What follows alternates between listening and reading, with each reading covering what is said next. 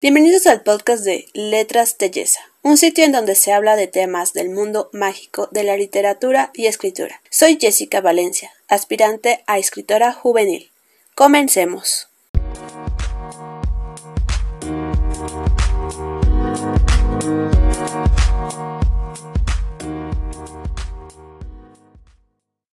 Espero que estén teniendo un excelente día. Yo pues estoy muy feliz porque el día de hoy voy a hablarles sobre algunos consejos para jóvenes escritores que por más obvios que sean, hay escritores que hubieran preferido mil veces que se los hubieran dicho antes de iniciar el proceso de escritura. Así que el día de hoy pues vengo a decirles de una manera resumida, más entendible estos consejos para aquellos que están comenzando a escribir o eh, bien para que los que ya están escribiendo se pongan las pilas y pues rectifiquen.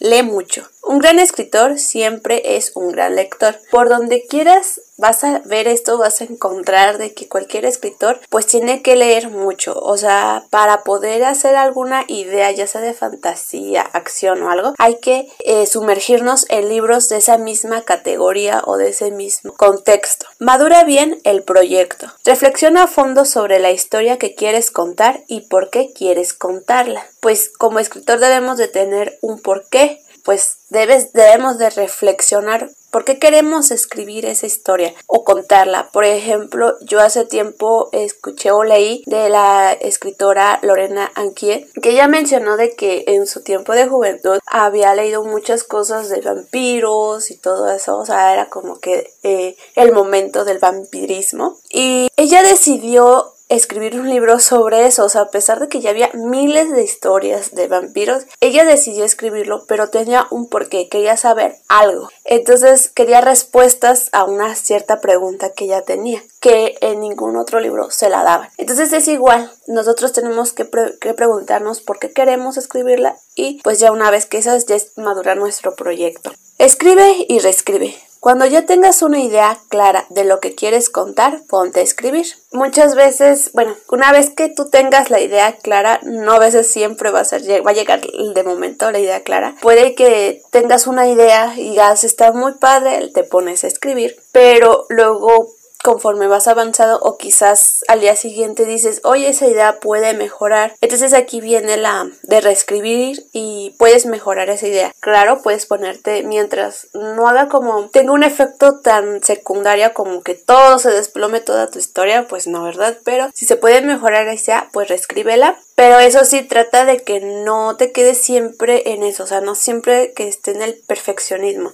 Eh, si está ya la idea, no te quedes estancado en eso, avanza. Y ya, después ya llegará el momento en que puedas editar, que es el momento de la edición. Y ahí vas a poder editar lo que quieras, quitar lo que quieras, todo, o sea, eh, absolutamente todo. Pide consejo a familias y amigos. Entrega el manuscrito a tu familia y amigos para que lo lean y te aconsejen. Sus consejos te ayudarán a pulir la historia. Una vez de que ya tengas tu manuscrito, o se puede decir tu borrador más bien, no siempre va a ser el primer borrador, porque primero el borrador 1 ya está, ¿no? Pero tú vas a hacerle muchas modificaciones, desde la trama, personajes, de todo tipo. Entonces, una vez que ya tengas como que el borrador final, puedes pedirles consejo a tus amigos y familiares más cercanos, sean como lectores betas que son los primeros en leer tu historia y que te aconsejen que pueden cambiar, que puedes este, quitar o que esto está muy bien y todo. También ten en cuenta de que muchas veces puede haber lectores beta que son tóxicos o sea, que te van a decir está fatal todo. Entonces tú no te tomes tan, tan en serio esos comentarios. Tú sabes lo que escribiste y así que hay gente envidiosa siempre por donde quieras, siempre va a haber. Yo te aconsejo de que más bien sean opiniones constructivas y que sepas elegir a tus lectores betas que realmente sean de confianza y que sabes que te van a dar siempre una buena opinión, pero no buena opinión de, ay, está muy padre y que no es lo esté, sino que sea una opinión constructiva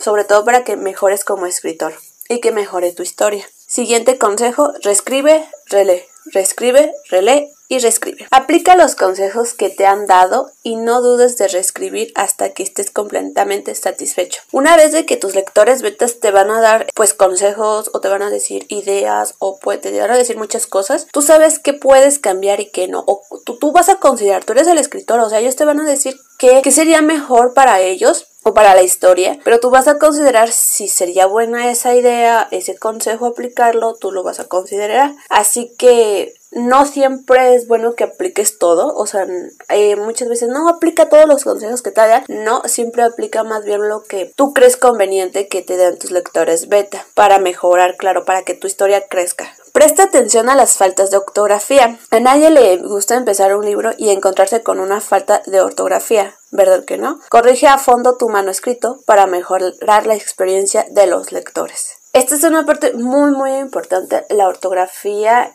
Es muy importante que, que prestes atención a este tipo de detalles ya que me he topado, bueno, me topé con un pequeño libro con faltas de ortografía, eh, con cada incongruencia, o sea, bien feo, y la verdad es que dices, o sea, ¿cómo puede haber gente que se atreve a publicar este tipo de cosas? Y pues no, no está bien. Si vas a autopublicar, pues contrata a alguien que se dedique a revisión de manuscritos o alguien o que tú sepas algún conocido que es muy bueno y que te ayude porque muchas veces, o sea, obviamente cuando tu manuscrito entra por una editorial, pues hay gente que se dedica a revisarlo y pues va a salir sin faltas. Sin embargo, si es por tipo autopublicación, puede que haya muchas faltas de ortografía, de sintaxis, de todo, y es mejor que contrates, o sea, que gastes tantito en una persona conocedora que esté en ese ámbito para que en el momento en que tu, tu historia salga a la luz, no la critiquen por eso y pues quedes mal, porque cuando es la autopublicación, tu primer libro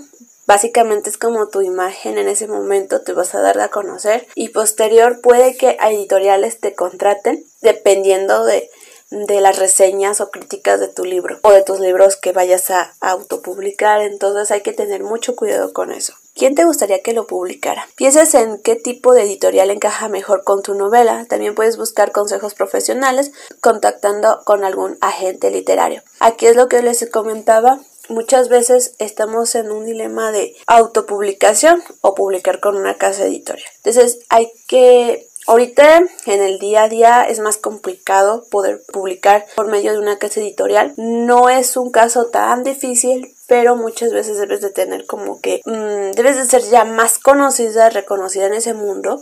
Explica bien tu novela. ¿Cómo explicarías tu novela a alguien que no tiene ni idea de qué trata? Piénsalo bien y planteate elaborar una simnosis o un resumen extenso. Me ha pasado muchas veces que yo cuando cuento algo de mis novelas no sé cómo explicarme, no sé cómo que quiero darles una idea general, pero a la vez no no, no, me llegan las ideas. Entonces a muchos escritores les pasa esto y lo mejor que pueden hacer es como plantearse la idea o, o la hipnosis, o sea, elaborar una hipnosis y poderla explicar bien pues en las editoriales hay una persona encargada de eso. Sin embargo, si es eh, autopublicación, pues tienes que encargarte de que sea una hipnosis entendible y que las personas se enganchen a leerlo y digan voy a comprar este libro o voy a leer este libro. Si decidiste que sea por casa editorial, pues hay ciertos consejos este, en ese aspecto que en este momento no lo voy a decir, ya será más adelante, pero una vez decidiste que así fuera, mandas tu manuscrito a la, a la editorial. Aquí sí te voy a dar como que un, un consejo que he echado por muchos escritores, de que siempre escoge casas editoriales que tengan como categoría